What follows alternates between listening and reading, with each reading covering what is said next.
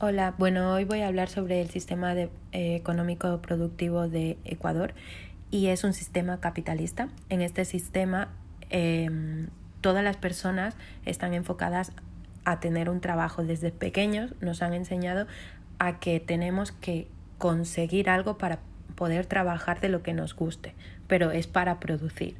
Por lo tanto, las personas que digan que no están en este sistema capitalista es mentira porque también eh, se necesita para poder satisfacer las necesidades fisiológicas.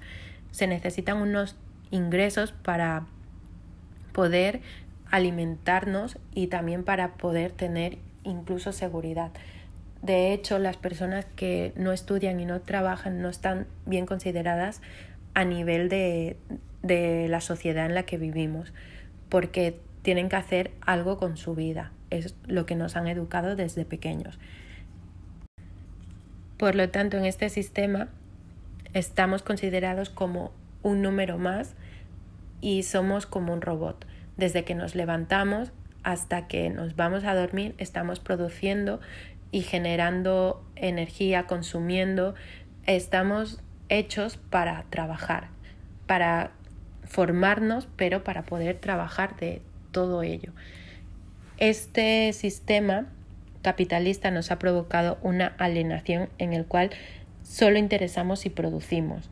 Somos una, una cosa más, somos un, un sistema de industria más para poder generar ingresos y por lo tanto dinero.